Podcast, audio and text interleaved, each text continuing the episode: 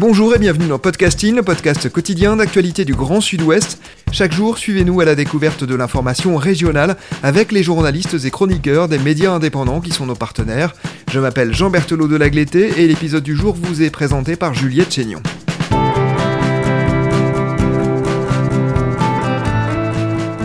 Aujourd'hui, dans Podcasting, nous nous intéressons au féminisme et à son histoire. Un article de notre partenaire Far West s'interroge Le féminisme est-il par nature pacifique? Féminisme, une histoire de violence, c'est le titre de votre article, Louise Sobat. Bonjour. Bonjour. Vous êtes journaliste indépendante et vous écrivez régulièrement pour Far West. Dans cet article, vous interviewez donc une militante franco-espagnole, Irénée. Elle a 22 ans et publie un premier essai, La terreur féministe, petit éloge du féminisme extrémiste. C'est aux éditions Divergence. Est-ce que vous pouvez nous présenter cette euh, autrice Irénée? Alors Irénée, elle a grandi en Espagne. Désormais, elle habite à Paris depuis 4 ans pour suivre des études en art. C'est une militante et une autrice et elle est connue notamment pour les contenus engagés qu'elle poste sur sa page Instagram. Dans quel cadre est-ce que vous l'avez rencontrée et pour quelles raisons avez-vous choisi de lui consacrer une interview? J'ai rencontré Irénée lors de sa venue à Bordeaux à la librairie du Muguet.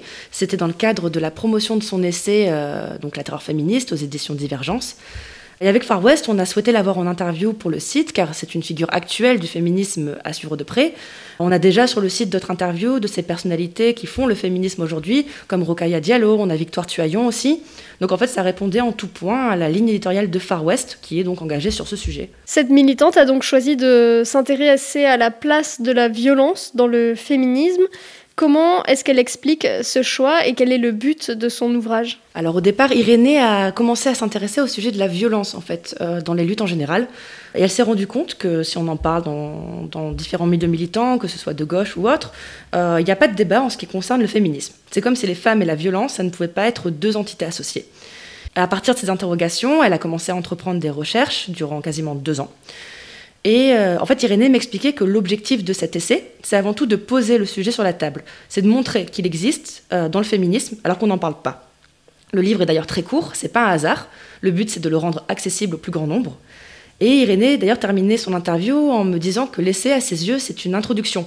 Elle espère que d'autres personnes vont se saisir du sujet et vont écrire la suite en fait. Oui, il s'agit bien d'un ouvrage d'une personne euh, militante, pas d'un travail non plus euh, académique. Comment Irénée a trouvé euh, ses sources? Comment est-ce qu'elle a effectué ses recherches? Elle me confiait que ça a été un travail assez long, fastidieux, puisqu'en fait, bah, le sujet de la violence dans le féminisme, il est quasiment tabou, si bien que ça a été très compliqué de trouver des sources pour elle.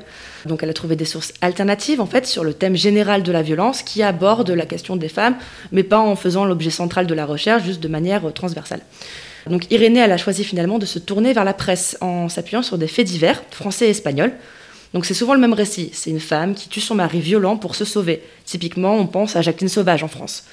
Donc tout le travail d'Irénée, en fait, ça a été de comparer ces histoires et d'y trouver des similitudes, parce qu'elle voulait montrer que ce n'étaient pas des cas isolés, qu'il y avait bien une riposte commune euh, contre une violence systémique, donc politique.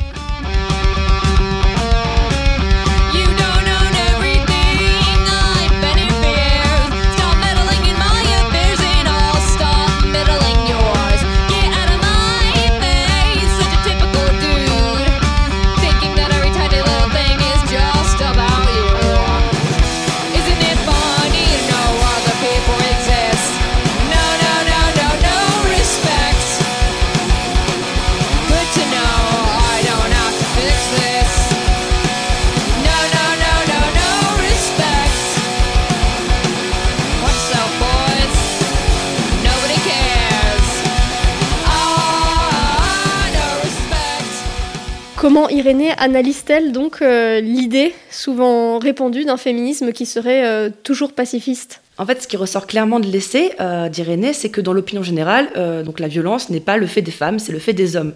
Et en fait, Irénée m'expliquait que si c'est si difficile d'associer femmes et violence, c'est d'abord pour une raison essentielle, c'est qu'on a beau être féministe, on n'est pas pour autant dépourvu des constructions patriarcales, des comportements sexistes, et traditionnellement, euh, le rôle attribué aux femmes dans le patriarcat, c'est le silence, la passivité, la complaisance. Irénée m'expliquait finalement que la conception du féminisme dont on dispose aujourd'hui, c'est un féminisme bourgeois, culturel, qui ne veut pas trop déranger, contrairement par exemple à un féminisme plus révolutionnaire ou extrémiste comme elle dirait elle-même. En fait, le discours féministe majoritaire qu'on a aujourd'hui, c'est celui d'un féminisme institutionnel. Parmi les portraits de femmes que cette euh, militante dresse dans son ouvrage, lesquels vous ont marqué Alors j'ai été marquée par le récit de Ana Orantes, qui est une femme, euh, et à l'âge de 60 ans, en 1997, elle a raconté en détail à la télévision espagnole le calvaire qu'elle a enduré pendant quatre décennies de violences conjugales. Et ce qui est tragique, c'est que 13 jours après avoir pris la parole, elle a été brûlée vive par son ex-mari. Donc elle est morte dans des conditions atroces, alors qu'elle venait de se libérer de l'emprise de son ex-mari en prenant la parole et en racontant.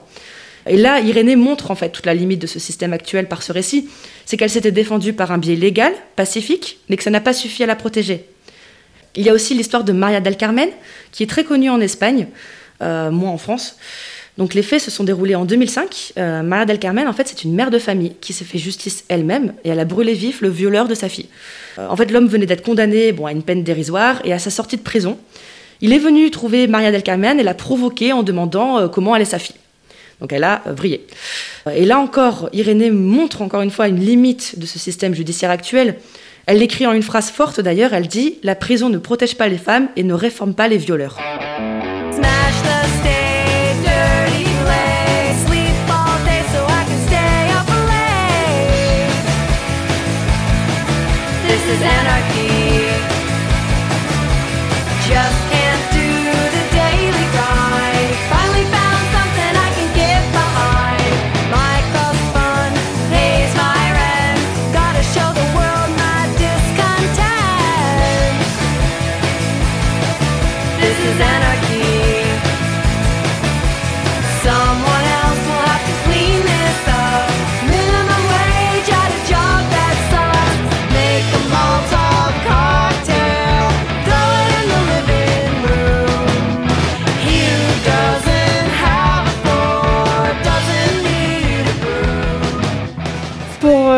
Irénée, il est donc important de parler de la violence dans l'histoire du féminisme et de ne pas taire cet aspect-là. Pourquoi? Qu'est-ce que ça apporte d'aussi aborder la violence? Selon Irénée, on cherche à invisibiliser ces histoires de femmes violentes pour maintenir l'idée donc dont on parlait du féminisme forcément pacifique. En fait, c'est une sorte de valeur morale qu'on impose aux femmes qui serait donc euh, liée à la non-violence. Euh, mais Irénée disait que taire cet aspect-là, en fait, c'est maintenir donc le système en place, parce qu'en fait, parler de ces récits, ça revient à dire aux femmes qu'il existe des moyens utiles pour se défendre contre le patriarcat et qu'elles sont légitimes d'user de cette violence. Aussi, un autre problème qu'elle soulevait, c'est qu'en maintenant cette idée-là de ces mouvements pacifiques par excellence, ça crée une forme de culpabilité chez la femme qui aurait fait usage de violence pour se défendre et qui de fait peut se considérer comme une mauvaise féministe, on va dire. En fait, Irénée conclut que cette invisibilisation, elle est inutile, puisque déjà elle est fausse, et qu'en plus elle, efface des histoires de femmes et qu'elle crée donc une culpabilité supplémentaire. Est-ce que pour autant l'autrice voit la violence comme une solution, un outil du combat féministe? Pour Irénée, si le féminisme existe, c'est d'abord pour contrer la violence des hommes dont ils usent pour dominer les femmes, conquérir des territoires, gagner de l'argent. Et donc selon les dires d'Irénée, elle maintient que la violence n'est jamais bonne à prendre, mais que malheureusement, pour contrer cette violence, parfois il faut en user aussi. Parce qu'en fait, à ses yeux, la violence féministe n'est pas oppressive, elle est libératrice et même défensive. C'est aussi un, positionnement qui montre la diversité des courants féministes. Vous avez parlé euh, tout à l'heure euh, d'Irénée qui dénonçait un, féminisme euh, souvent institutionnel, bourgeois, etc.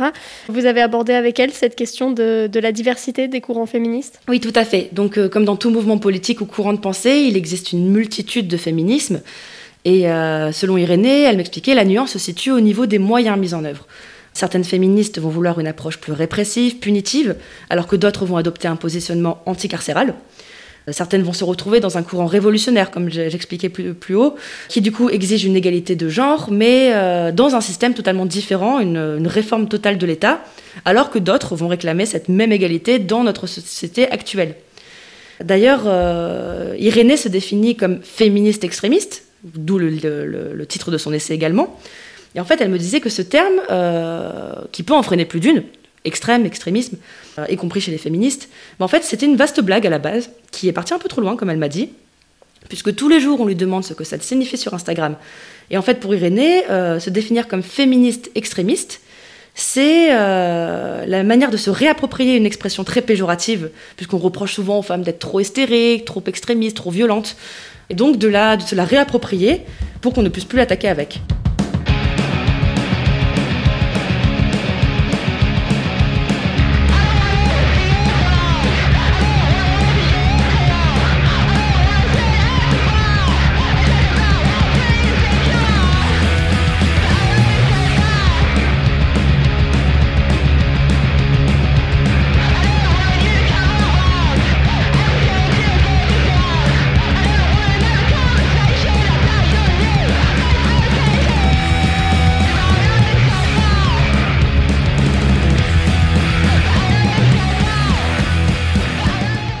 Irénée, est-ce qu'elle se définit comme une militante euh, intersectionnelle, c'est-à-dire euh, à la croisée de, plusieurs euh, combats, dont le féminisme? Oui, tout à fait. Irénée défend la vision d'un féminisme intersectionnel. Ce qu'on appelle l'intersectionnalité, en fait, c'est une grille de lecture en sociologie qui donc désigne la situation de personnes qui subissent simultanément plusieurs formes de domination ou de discrimination au sein d'une société. Donc sexisme, racisme, voilà. Socio-économique aussi. Ce féminisme intersectionnel a été proposé par une universitaire afroféministe, l'américaine Kimberly Williams Crenshaw, en 1989, qui donc parlait de l'intersection entre le sexisme et le racisme que subissaient les femmes afro-américaines. Oui, et d'ailleurs, euh, cette euh, chercheuse donnait euh, un exemple, il me semble que c'était dans une entreprise avec des femmes noires qui étaient plus discriminées que des hommes noirs et montrait ainsi le cumul un petit peu de, certaines discriminations.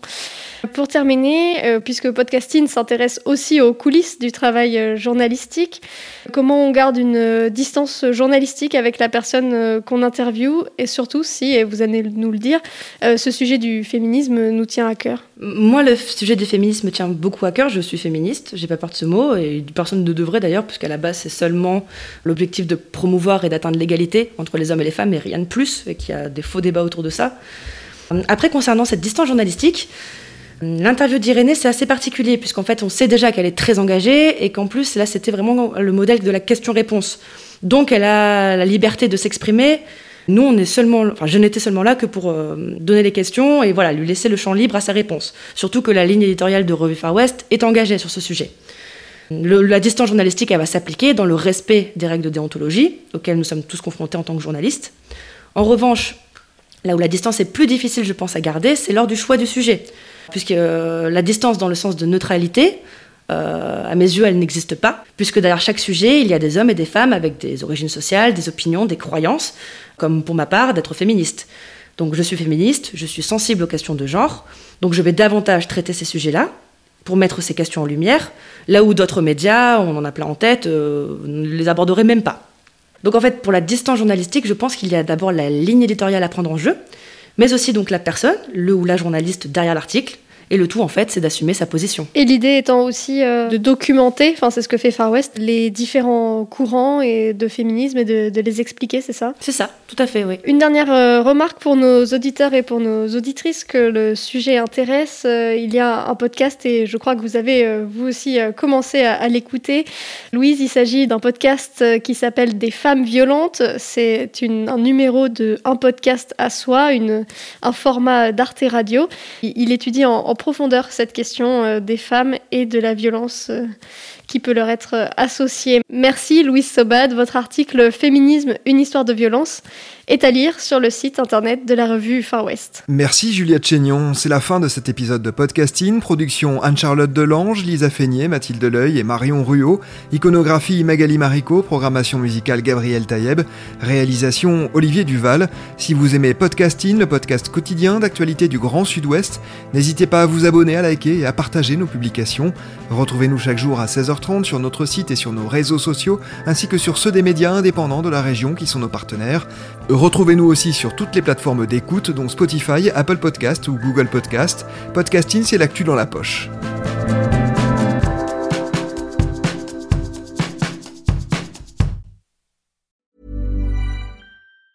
Planning for your next trip? Elevate your travel style with Quince. Quince has all the jet-setting essentials you'll want for your next getaway, like European linen, premium luggage options, buttery soft Italian leather bags, and so much more and it's all priced at 50 to 80% less than similar brands. Plus, Quince only works with factories that use safe and ethical manufacturing practices. Pack your bags with high-quality essentials you'll be wearing for vacations to come with Quince. Go to quince.com slash trip for free shipping and 365-day returns.